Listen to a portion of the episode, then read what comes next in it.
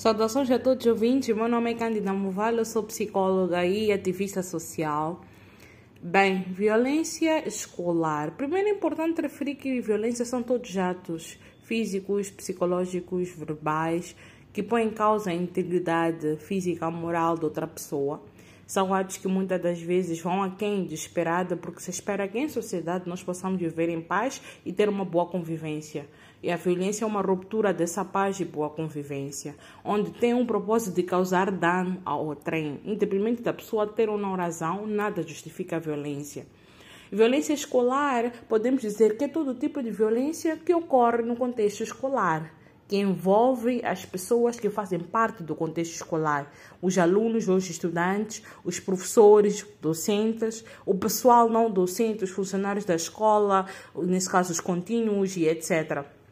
Bem, do lado, a violência que é praticada entre os alunos, entre os pares de alunos, tende a se chamar bullying, que é uma forma de intimidar. E o bullying tem diferentes formas, verbal, psicológica, cyberbullying, que é o uso da internet para humilhar o outro diante das suas características físicas, o jeito de ser e estar.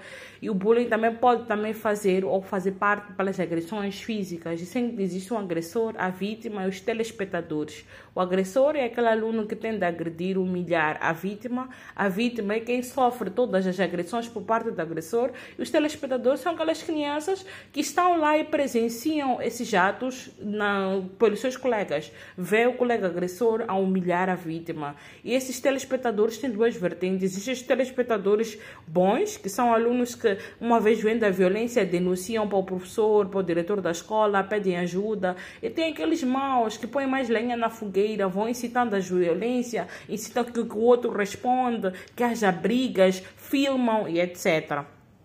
Então, esse é o contexto da violência escolar entre os alunos que tem o nome de bullying e já existem muitos estudos que têm sido feitos nos últimos anos, principalmente no ano 2000, no, nessa nova nossa nova década, porque aumentou bastante o caso de bullying, uma vez que os adolescentes que sofreram ou sofrem bullying têm muita probabilidade no futuro serem adultos inseguros, terem muita dificuldade de se aceitarem diante das suas características físicas e até terem dificuldades em interação com o seu meio e o o trem. Então, o bullying, eh, quando não acompanhado, quando deixa sequelas muito nocivas às pessoas. no contexto escolar, também estamos suscetíveis à violência escolar praticada pelo professor com os alunos. Algum tempo atrás, o dar palmadas, reguadas, ou seja, usar a violência como recurso da aprendizagem era algo aceito socialmente. Eu, que estou a falar, me lembro na primária, da primeira à quarta classe, eu levei porrada recorrente na escola. E não era só comigo, toda a minha turma. Quando não fazia TPC, uma reguada. Quando ia ao quadro e errava alguma coisa, uma reguada. E aquilo fazia com que eu temesse ir à escola, em parte, até ajudou-me de forma que eu não não que eu fizesse os exercícios, TPC e etc. Mas era, um constante, era uma constante tensão, porque em caso de qualquer erro era, era inadmissível, nós tínhamos que levar a guarda. Eu me lembro de casos de, de, de, gritantes que eu já acompanhei de outros professores que chegaram a agredir os seus alunos ao ponto de ir parar ao hospital. E esse tipo de violência era até estimulada por próprios pais encarregados de educação.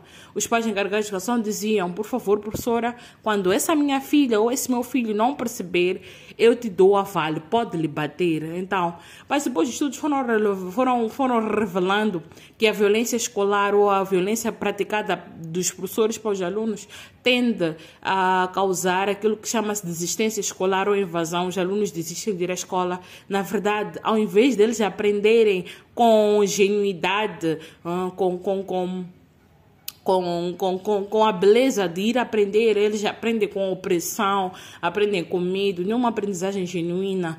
Então, tanto que atualmente, até onde eu saiba, espero que não existam escolas dentro do, talvez existam escolas no território nacional que ainda se usa o castigo corporal como forma de punir os alunos por diferentes indisciplinas ou mau comportamento, mas hoje em dia já não se fala pelo menos falando da cidade capital, pelo menos aqui na zona cimento, as escolas que eu tenho oportunidade de trabalhar, os professores já não recorrem a agressões físicas como forma de educar os alunos.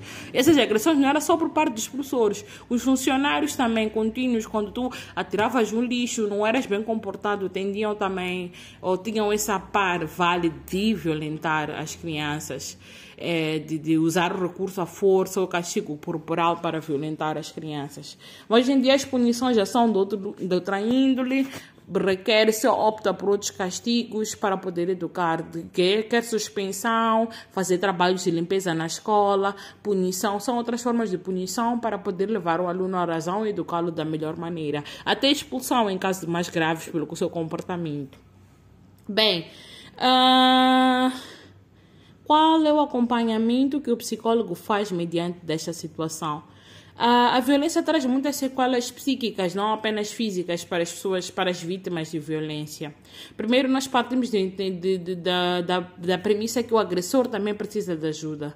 Quem tem um poder ou quem se acha no poder de violentar o outro não se encontra no seu estado psíquico normal. Normal não, ou ideal ou esperado por uma pessoa. O ser humano, sem dúvida, tem o seu lado bom e mau, tem o seu lado agressivo, mas em sociedade devemos controlar essa nossa agressividade. Então, não apenas a vítima precisa de ajuda, mas também o agressor. Se tu fazes isso como forma de ganhar poder, coagir, ter mais força, ser respeitado, alguma coisa não está bonita em ti. O respeito deve ser conquistado e deve ser merecido, acima de tudo, e não forçado, ou porque quando a isso passa a ser medo. Então, o agressor precisa de ajuda. Muitas das vezes, o agressor já passou por situações de violência, passa por sessões ou por períodos de também muito tensos na sua vida. E, e, essa pessoa também precisa de um certo apoio.